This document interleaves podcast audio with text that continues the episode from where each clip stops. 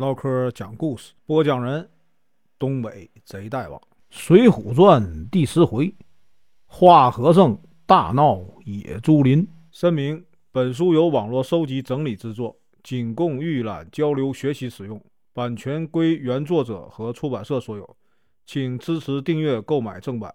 如果你喜欢，点个红心，关注我，听后续。上回说到，冲啊买了一些韭菜，请这个两个官差吃喝，就怕他们啊干坏事儿。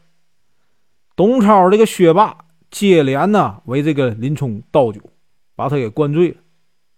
这个薛霸呀，趁机啊出去干嘛呀？烧了一锅开水倒到盆里边了，叫醒林冲就说呀：“哎，林教头，一路上辛苦啊，起来洗脚解解乏。”林冲啊，不知道是计，就伸出了脚。薛霸呀，把林冲的脚使劲摁进盆里。林冲啊，大叫一声：“哎呀！”滚烫的水啊，把他的脚啊烫得红肿。林冲就说：“呀，太烫了，实在受不了啊！”薛霸说：“哎，我们好心照顾你，你却啊嫌冷嫌热，真是好心呐，不得好报。我只听说过啊，罪犯伺候官差的。”哪有官差照顾罪犯呢？林冲啊，不敢说话，只能啊忍着。今天啊，咱继续啊往下说。这个第二天清晨啊，董超、薛霸起来干嘛呀？做饭。林冲啊，疼啊，吃不下去，就被这个啊压着上路了。董超把这个林冲的这个旧草鞋扔了，取出一双啊新草鞋。让这个林冲穿上。林冲这个脚啊，被烫的起泡红肿，很快啊就被这个新草鞋磨破了，疼的走不动。薛霸呢，不顾林冲脚上流血，边骂边用木棍呢赶着林冲。林冲说：“哎，小人呐不敢拖延，实在是因为这脚疼啊，走不动。”董超听了，又假惺惺的啊。扶着林冲走，走了四五里路，来到了一片松树林。啊，这个地方叫啥呢？叫野猪林。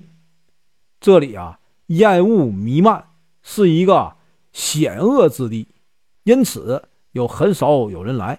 啊，所以啊，与人结仇的这个囚犯呢，在这里啊被杀害。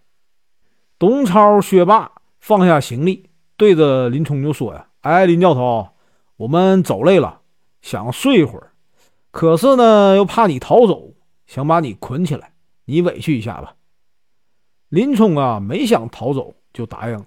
好的，好的。董超、薛霸一起动手啊，就把林冲啊捆在了这个松树上，拿起木棍呢，对着林冲就说：“呀，哼，我们要结果了你的性命。”是谁呢？是陆虞侯奉高太尉的命，让我们在路上杀了你。反正你啊，早晚都要死，还不如今天死，让我们呢早些回去。林冲听了，哎呀，泪如雨下呀！哎呀，小人呢跟二位啊无冤无仇啊，如果二位能放过小人呢，小人一辈子也不会忘记二位的恩德呀。东超说。少说废话，救不了你了。这个薛霸呀，举起木棒就向那个林冲的头上打去。林冲啊，只能啊闭上眼睛等死。就在这个时候啊，松林的啊背后飞出一条什么铁禅杖，打断了这个木棒。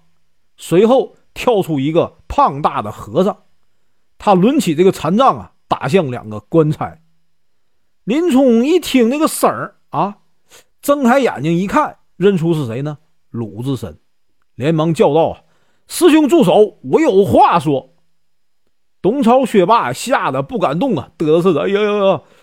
林冲说：“呀，他们呢是高太尉指使他们要杀我，不是他们的本意。”鲁智深用戒刀啊割断绳子，扶起林冲说：“呀，兄弟啊，我听说你啊被发配到沧州啊。”看见这两个官差被人请去喝酒，只怕他们呢会在路上害你，就一路啊跟着。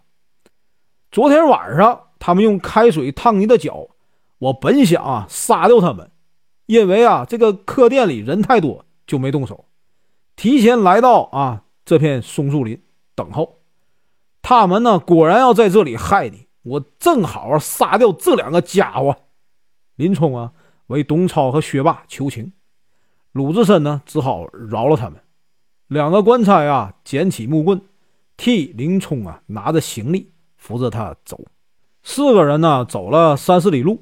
来到一家小酒店，两个官差呢很狡猾，就问鲁智深啊：“师傅啊，你在哪座庙里出家呀？”